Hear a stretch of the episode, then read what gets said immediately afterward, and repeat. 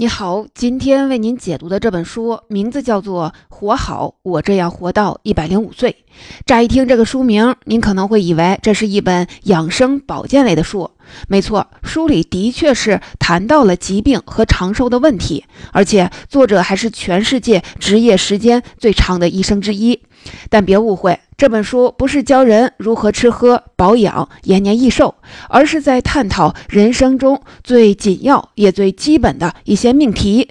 这些命题我们不一定时常的挂在嘴边，但一定会在人生中某些时刻用心的思考过，包括生命、疾病、衰老、死亡、爱、幸福等等。大概没有人会否认这些命题的重要性。但是啊，相关的书籍早已经汗牛充栋。我为什么要给您推荐这本薄薄的小册子呢？其实原因很简单，因为这是一位颇具传奇色彩的百岁长者在生命的最后阶段留给这个世界的箴言。这位长者名叫日野原重明，他出生于一九一一年，逝世于二零一七年，享年一百零五岁零九个月。他被誉为日本国宝级的医生，同时也是一位著作等身的作家。我们知道，很多著名的作家都有过学医或者从医的经历，比如说契诃夫、毛姆、鲁迅、余华等等。他们从关注人的身体疾病，转而关注人的精神和命运。这并非巧合，而是因为人本身就是灵与肉的结合体。对身体的长久凝视，会让人不自觉地反思人的精神和命运。日野原先生从事医学八十余年，担任过国际内科学会主席、日本圣路加国际医院院长、哈佛大学客服教授。哈佛大学客座教授，主导过多项医疗改革，是日本提倡预防医学的第一人。不仅如此，他还经历过两次世界大战，经历过日本历史上第一次劫机事件，以及邪教组织奥姆真理教发动的东京地铁沙林毒气事件。一个人拥有如此丰富的阅历，并且如此的高寿，这足以让他对人世有很深刻的洞察。从而有机会写出更好的作品。日野原先生没有浪费这些精力，他一共出版了两百多本书，是百万级的畅销书作家，其中有近二十本被翻译成中文出版。这本《活好》是他在临终前接受了一个月的采访，根据采访文稿整理出来的。他忍受着身体的病痛，向读者传递人生最后的感悟。他说：“死亡总是围绕在我身边，如影随形。”因此，对我来说，每一分每一秒都只能用“宝藏”一个词来形容。他没有多余的时间可以浪费，也没有必要追名逐利或故弄玄虚，而是用最朴质的语言娓娓道来，看似云淡风轻，实则直指要害，带领那些愿意聆听的人穿过人生的迷雾，获得勇往直前的力量。这本书出版后，热销数十万册，感动了很多人。他去世后，出版机构又把他人生最后几年的日记和专栏文章整理出版，命名为《活好二》，副标题是一百零五岁国宝医师的生命日志，让读者看到这位老人在人生最后几年的生命状态。那种状态简直让人惊叹。他在一百岁的时候开始学写牌剧，一百零一岁时克服恐高症，第一次坐直升飞机，一百零二岁出版了第一本。童话绘本，一百零三岁第一次挑战骑马，一百零四岁与人合作举办巡回音乐会，一百零五岁还经常的做演讲、写专栏、接受媒体采访。你看，如此旺盛的生命力，很多年轻人恐怕都赶不上。但日野原先生保持了一辈子，直到生命终止的那一刻，他热爱生命，乐于奉献，常怀悲悯之心。活出了堪称典范的人生状态，并在最后时刻把对人生系列问题的思考都凝结在这本书里。本期的音频我会结合《活好》和《活好二》两本书，分三个部分来为您讲解。第一部分讲述日野原先生的人生故事，看看他有怎样传奇的经历，这些经历又如何影响了他的人生观。第二部分介绍他对生老。病死四个重大议题的看法，这些质朴又深邃的观点可能会让你重新理解生命。第三部分，为您介绍他对爱和幸福的理解。人人都追求爱和幸福，那么这位百岁老人是如何理解的呢？咱们先来了解一下日野原先生的人生经历，看看他是怎样一个人，为什么这样一个人的作品值得你用心品读。一九一一年，日野原先生出生于日本的一个牧师家庭，他的父母都是基督徒。受父亲影响，他七岁受洗，十岁开始学钢琴。二十一岁的时候，他顺利考入京都帝国大学医学院，开启了自己的医学生涯。大学期间，他患上了肺结核，甚至一度的病危。可能是因为对医学感到了失望，他停了药，还打算放弃做内科教授的理想，转走音乐道路，但遭到父母的反对。尽管最终没有走上职业演奏家的道路，但他对音乐的挚爱伴随终身。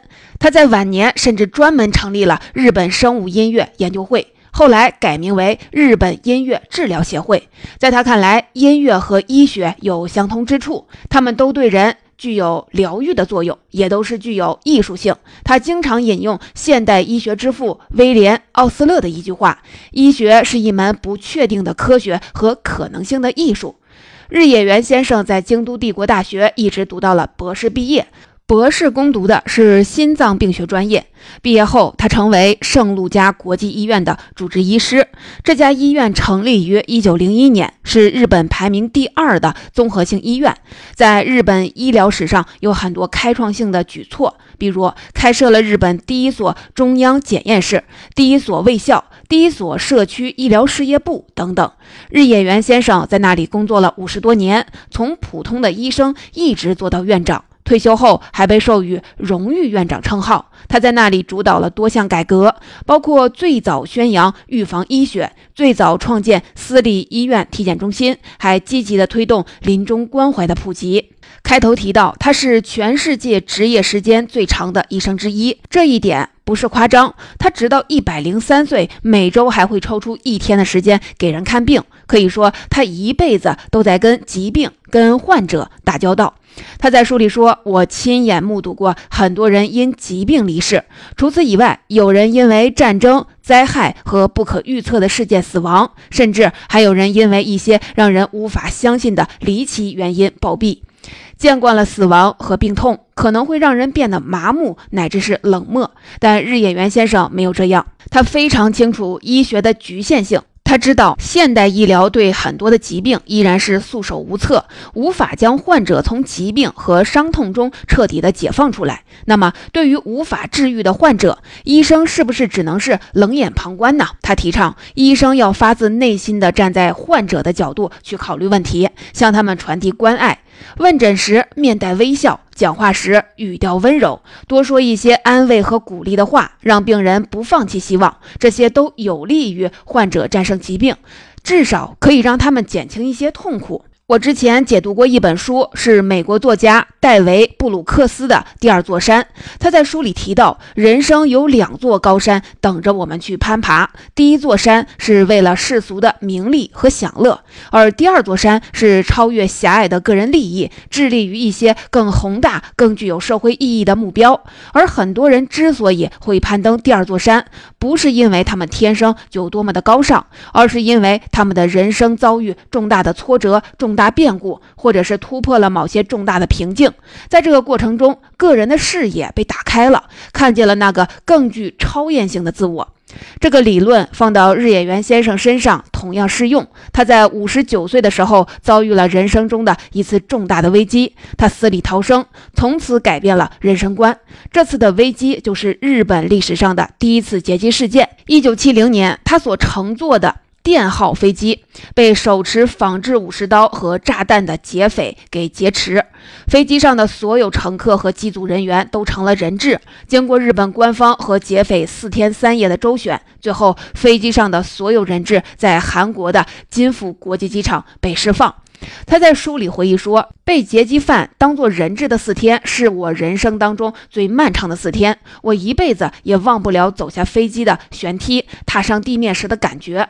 我与妻子相拥而泣，两人下定决心，生命已经不再属于我们，从此不能再仅仅为自己而活，要用余生来回报他人。从那天起到现在，我一直坚持不懈地奉献自己。上天赐予我新生，我将其奉献给他人。”在此后的人生中，他花费了大量时间用于思考生命的意义问题，思考人在少年、青年、中年、老年四个不同阶段应该有怎样的生命状态。他写出了《活在人生的四个季节》这样的书。随着年岁的增长，他对老年群体的生命状态有了更多的关注，写出了《如何度过生命的尽头》《活出一个新老人》《接受老死》等作品，探讨老年人应该如何的生活。他不只是坐而论道。更是起而行之，他成立了一个人生规划中心基金会，为不同年龄段的人解答人生疑惑。他在国内外的小学开设生命课堂，向十岁左右的孩子呼吁，将生命赋予的时间尽可能的用于辅助他人。为什么针对十岁左右的孩子呢？他说，这是因为人在十岁左右会开始意识到有死亡这回事儿，只有意识到死亡，人才会更加珍惜现在，才会更明白活着的意义。与此同时，他还创办了一个全国性的老年组织，叫新老人会。平时会组织志愿者对老年人的身心健康进行调查。他常年在新老人会的各个分部发表演讲，内容涉及医学知识、护理知识以及老年人的精神信仰、生活方式等等问题。他鼓励老人合理的规划老年生活，做不断尝试新事物的新老人。对人口老龄化问题突出的日本来说，如何规划老年生活是一个迫在眉睫的社会性的议题。而日野原先生。无疑迈出了解决这个问题的重要一步。他是一个典型的新老人。他在七十三岁时当选国际内科学会的主席，七十六岁时当选国际医学检验协会主席和日本综合医学学会的会长。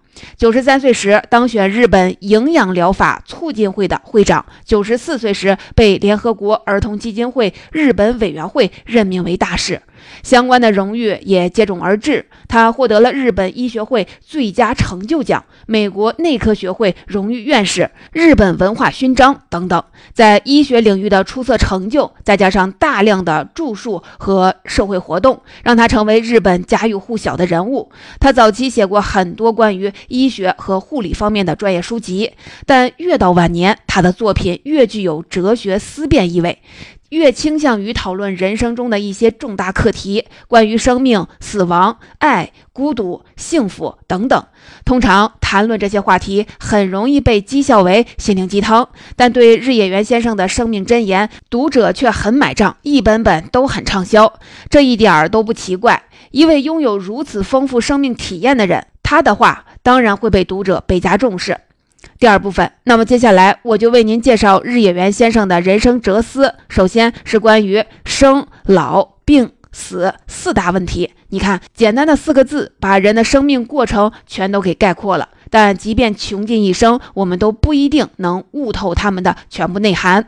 日野原先生活到了一百零五岁，但他也说：“我对真正的自己还没有完全的搞清楚。”那么他是怎么理解生命的呢？他认为生命是一种能量体，看不到但确实存在。他在跟十几岁的孩子交流的时候，会问孩子们：“生命在哪里呢？”这时候，有的孩子指着心脏，有的指着大脑，而他会说：“心脏只不过是维持整个身体生存的脏器，而大脑也只是具备思考功能的器官而已。心脏和大脑都不能代表生命，那生命到底在哪里呢？”他说：“生命存在于我们能够支配的时间里。”这句话有点抽象，该怎么理解呢？他说：“人在儿童时代，时间几乎全部用在了自己身上，等长大成人以后，才会有能力为他人、为社会。”贡献时间，所以他反复的呼吁，将生命赋予的时间尽可能的用于辅助他人。在这个过程中，人会产生意义感和价值感，从而体验到生命的流淌。一个人活得越久，他所创造的社会意义可能就会越大。正是基于对生命的这种理解，他想要活得更长久，竭尽所能地坚持到生命的最后一刻。你可能会说，这是人再自然不过的求生欲，没有什么稀奇的。很多人因为一时的挫折、压力、痛苦，因为难以克服的经济或者是情感危机，最后陷入虚无、抑郁、绝望，最终自我了断生命。比如很多晚景凄凉的老人，他们丧失了经济能力和生活自理能力，又没有儿女愿意赡养，因而过得潦倒颓废，丧失了生活的价值感和意义感，最后选择默默的离开人世。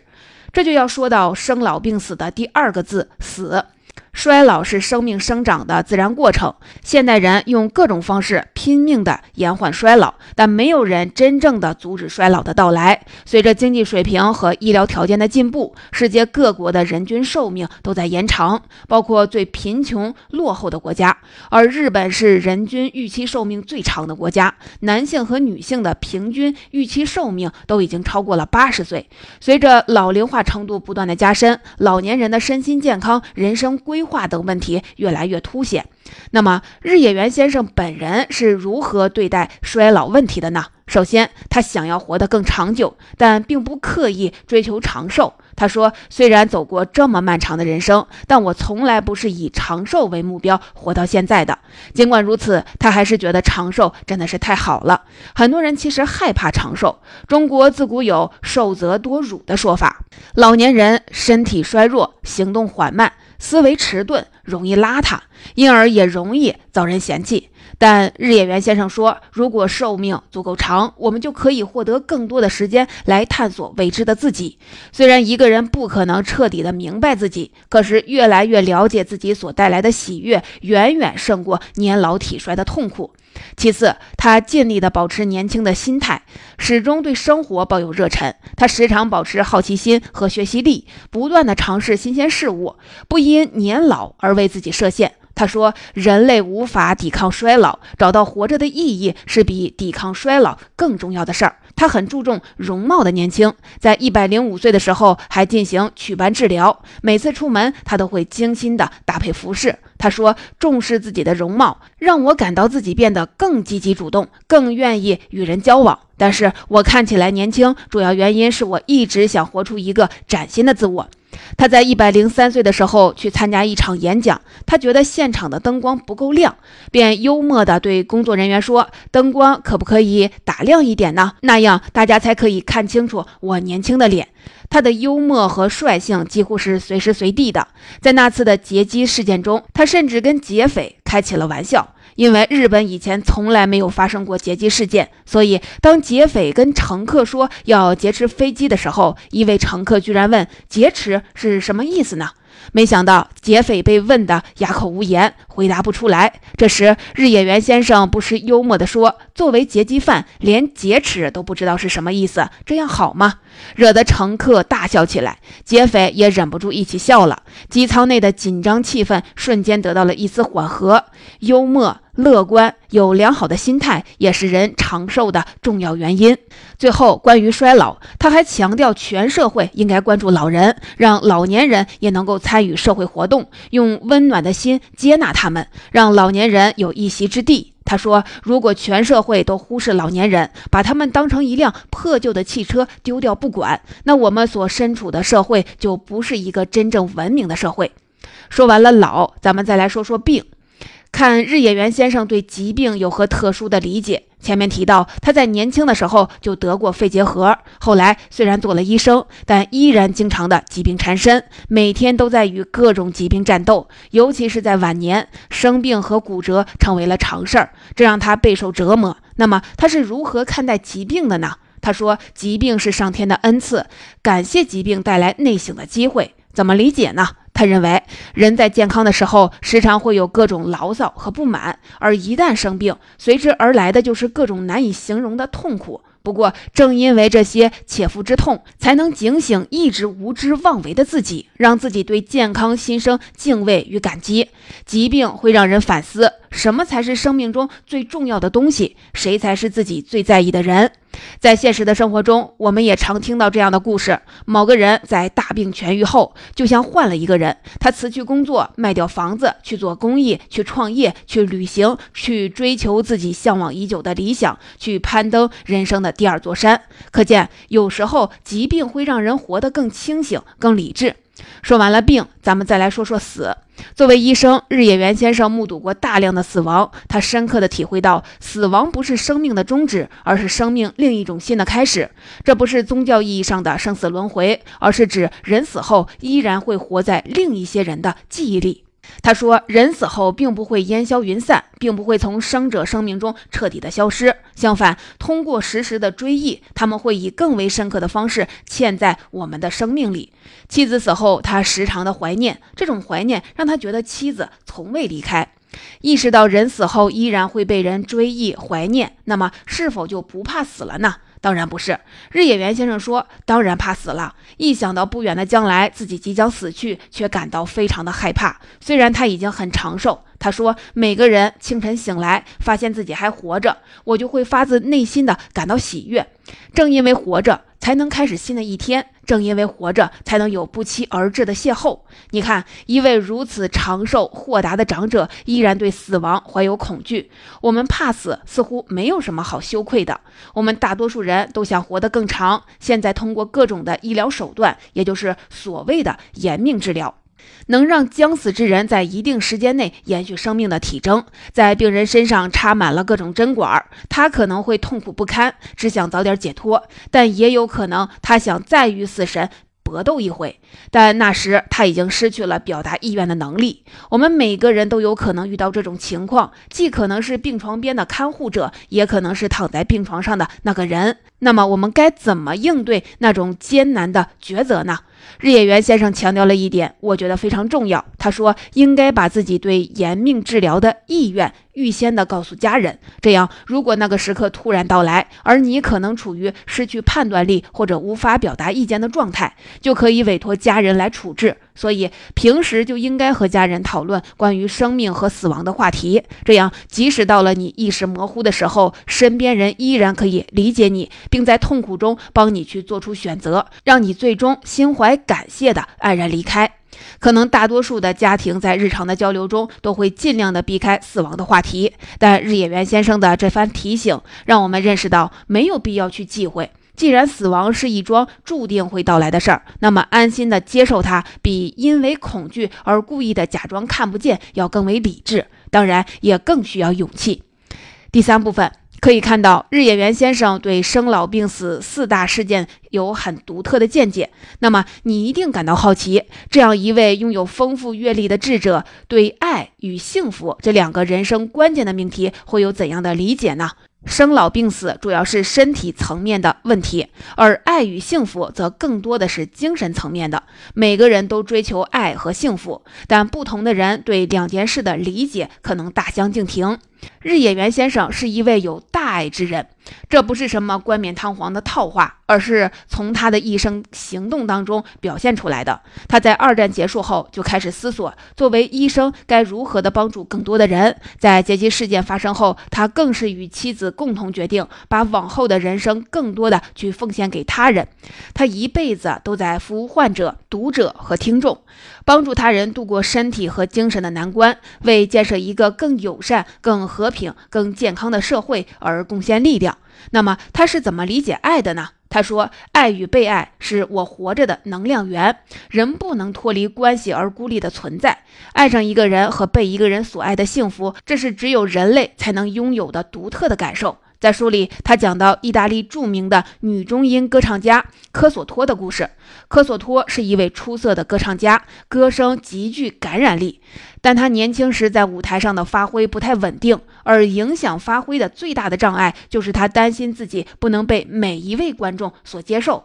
一旦有这种担忧，哪怕是怀疑几千名观众中有一个人不喜欢自己，他就有可能会走神，导致发挥失常。但突然有一天，他领悟了一个道理，那就是要赢得全体观众的喜爱，必须对到场的每个人都发自内心的表示感谢。从那以后，每当他踏上舞台，他就在心里。想象着向在场的每一位观众传达我爱你”的想法。这种想法让他的演出总能感动观众，他的艺术的生命也因此长盛不衰。日野原先生也一直在考虑如何向他人传递爱的问题。他不仅在给人看病的过程中关心和鼓励病人，他还通过写作、演说和音乐来向世人传递爱。他说：“所谓爱，就是接受最真实的对方。真实的对方可能不符合你理想中的标准，但只要你接受了他，一定会惊喜地发现他身上有了不起的美好特质，因为你爱的那个最真实的他。”这样，你的一切会被对方真挚的热爱，把爱献给别人，也会让自己获得一种满足的幸福感。爱是幸福的来源，这很好理解。日野原先生认为，幸福的另一重来源是成为真实的自己。在一个追求个性解放的时代，成为真实的自己已经成了一句大俗话，它是所有人的共同追求。但如果我们仔细想一下，你就会发现，其实很难做到。在很多时候，我们都不能随心所欲地去生活，不得不说一些违心的话，做一些违心的事儿。为什么呢？日野原先生认为。这是因为我们大多数的人都不能免俗的去追求名誉、金钱、地位和他人的赞美。一旦以这些外在之物为追求，那么人就会被他们所禁锢，无法向内审视，也就看不到那个真实的自己。那么，如何才能做真实的自己呢？他认为要做到三点：一是不在乎身外之物；二是不被别人的评价所左右；三是顺其自然。然后运用上天赋予的能力，积极利用所在所处的环境去做那些自己应该做的事情。这看起来很难，但实际上是一种更简单的生活方式。当我们不以那些外在事物为追求的时候，我们也就不再被他们所捆绑，而是按照自己的理想去生活，这样就能获得一种幸福感。日野原先生一生立德、立功、立言，还活到了百岁人生，可谓功德圆满。但他的出发点不是外在的名利，名利只是他按照自己理想的方式生活顺带获得的。总结：日野原先生是一位知行合一的人。正如那句名言：“那美好的仗我已经打过，当跑的路我已经跑尽，所谓的道我已经守住。”他所走过的就是这样的一生。最后，我想说的是，日野原先生经历过两次世界大战，他知道战争对人类造成的惨烈的伤害。